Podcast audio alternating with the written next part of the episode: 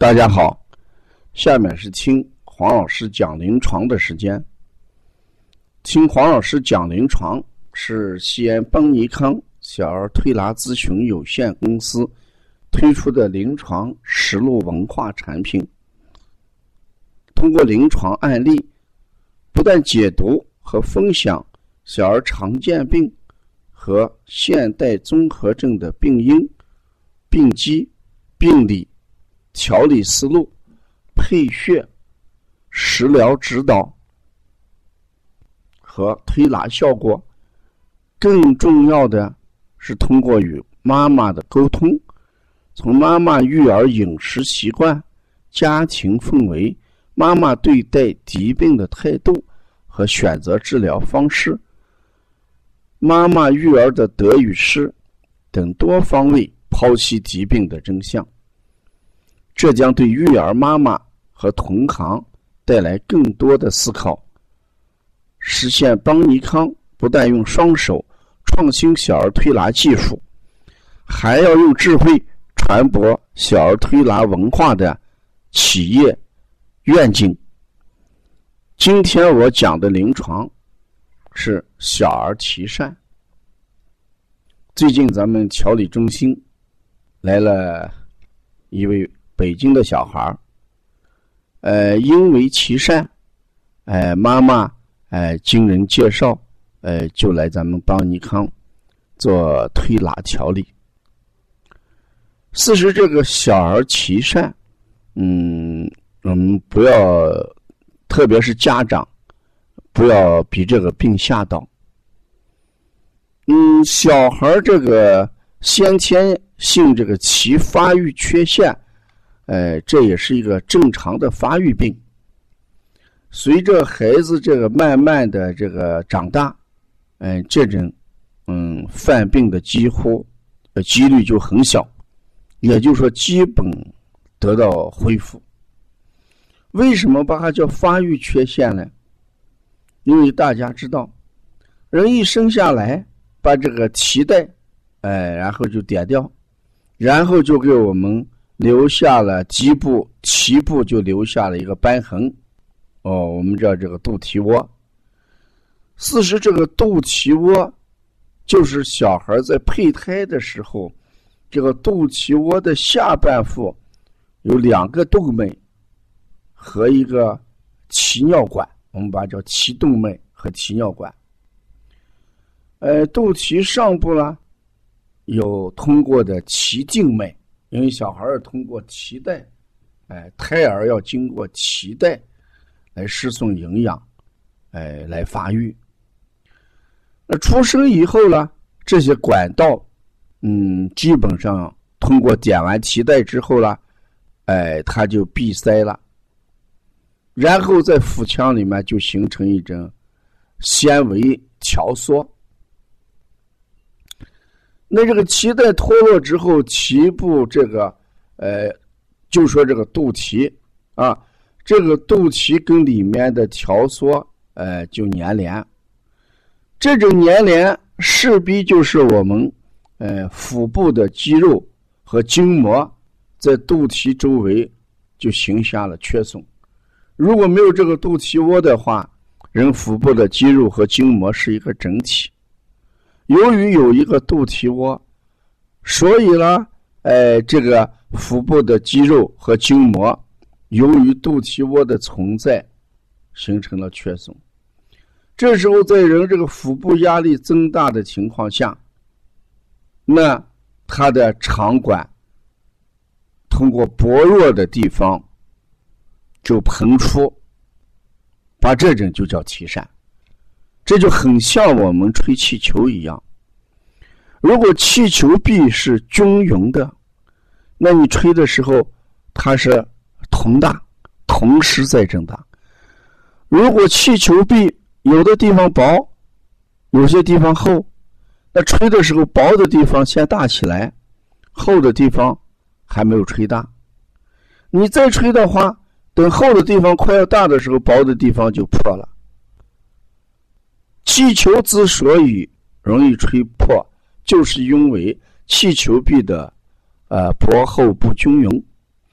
那小儿之所以得脐疝，就是指的小孩腹部的筋膜和肌肉啊，它出现了薄弱区。薄弱区，当腹部压力增加的时候，自然肠管在薄弱区就膨出，就形成体疝。所以你看，孩子一哭，呃，一咳嗽，一呕吐，便秘，都会形成体疝。啊，当不哭的时候，你看安定的时候，睡眠的时候。哎，这个脐疝就会消失，哭闹的时候就会扩大。由于人这个脐就是肚脐孔这个留有松弛的一些褶皱，嗯，用手指头看，我们也可以什么呀？触及到扩、触及或者扩大而坚硬的一层脐环，所以，呃。这个还，呃，收纳着我们善类一些善类涌络，所以我们有的时候也能听到什么，通过这个肚脐能听到，呃，气过或者水声，那这些地方都是说是很薄弱的一些地方。那我们在临床当中，脐疝要不要做手术？这就是妈妈比较关心的一个问题。呃，北京这个妈妈今天上午还问黄老师，呃，我们这个你还要不要做手术？我说要不要做手术？嗯，主要看他在什么时候诱发。因为这个孩子诱发的主要原因是什么？是便秘。所以我就给妈妈讲，如果我们通过这一次给他调便秘，他的便秘得到好转。你回去以后，呃，从食物结构上改变这个孩子的大便结构，比如说多吃一些蔬菜啊，多吃一些粗纤维，呃，给孩子多喝水，呃，坚持给子孩子怎么样磨腹。如果每天能够顺利的、正常的排便，脐疝就不会发作。如果坚持半年之后，孩子在两岁以上，再不发作的话，那个脐疝就得到了恢复。所以，就目前来讲，这个孩子完全没有必要做手术，因为脐疝发作的主要诱因就是便秘，所以我们把调便秘作为治疗脐疝的一个关键。如果孩子不便秘，就不会诱发脐疝。呃，遇到提疝，妈妈一定要呃审慎的去对待他，啊，不要惊慌失措，也不要急急忙忙选择什么手术。你一定看他是什么原因经常诱发的。如果是腹泻诱发的，我们调腹泻；如果是便秘诱发的，我们调便秘；如果是呕吐诱发的，哎，我们调呕吐。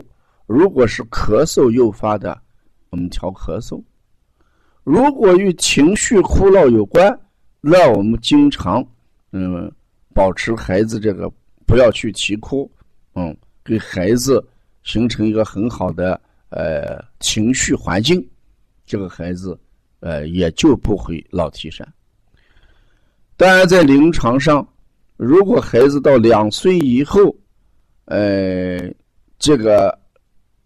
有晒类这个容物，或者是晒囊粘连的话，或者呢，呃，有这个嵌洞史的话，哎，那我们在医生的呃这个建议下，我们还要考虑手术。那关键问题就和疝内容物和疝囊粘连这些东西有没有这些肿大的肿块啊？有没有什么我们把它就叫嵌洞史啊？像这种情况，就是我们说的卡住，经常卡住的情况。如果动就是情动的意思，欠就是镶嵌的意思，疝气经常卡住，经常卡住的情况下，那我们要考虑疝气的手术啊。如果在两岁以内有这种嵌洞时，就是说，呃，像疝气经常卡住这种情况，我们也可以通过推拿来做。所以我的推拿手法啦，就是从下腹部慢慢的往上推。哎，妈妈说遇到嵌洞时怎么办？我们两个手啊向左右两侧，同时向上一个力量推开以后，给它有往下摁的动作，摁进去啊。呃，这也是一种方式。在临床上，呃，我们治的话就是斜推，呃，腹嘛，就是从腹股沟斜推往上，斜推腹，这是在肚子上一个穴位。侧面的话，在背上相应的地方、相对的地方朝上推。比如说，这个孩子的疝疝气是长在右侧，那在呃躺下的时候，我们从右侧腹股沟。斜着往上推，斜上推。那当孩子爬下来的时候，我们在七节骨一右，嗯，往上推。因为这个孩子便秘，你不能连七节骨一起往上推，连七节骨一起往上推的话，会导致便秘更严重一点。所以我们要避开七节骨，在七节骨的嗯这个右侧方向给它斜着往上推。同时，我们经常擦揉百会穴，百会穴有一个举阳生陷的功效，说你擦揉百会，它也有利于治愈泄气。平同时呢，我们还要把孩子的咳嗽呀、孩子这个情绪调好。如果孩子到两岁以后，这个没有粘连，也没有嵌洞这种状况的话，那怎么办？我们就可以不选择手术。嗯，另外我们。五月二十五号，咱们邦尼康，呃，专门针对便秘，因为疝气与便秘有关，针对便秘，我们开了一个网络课程，叫呃黄老师支招，孩子便秘怎么办？就是孩子便秘，黄老师支十招，这十招就是针对我们临床上的一些案例，教给大家遇到便秘，呃，看符合哪一个方面。符合哪一招，你就用哪一招去推，嗯，这个呃治疗效果是很好的。因为在前面帮尼康推出过孩子发烧，呃，黄老师治十招；孩子咳嗽，黄老师治十招。这些课程深受育儿妈妈和同行的好评。我们有些同行，呃，用孩子咳嗽，黄老师治十招。今年在冬天调好了不少的咳嗽，他自己感觉到，哎，这个课程非常好，很实用，很接地气。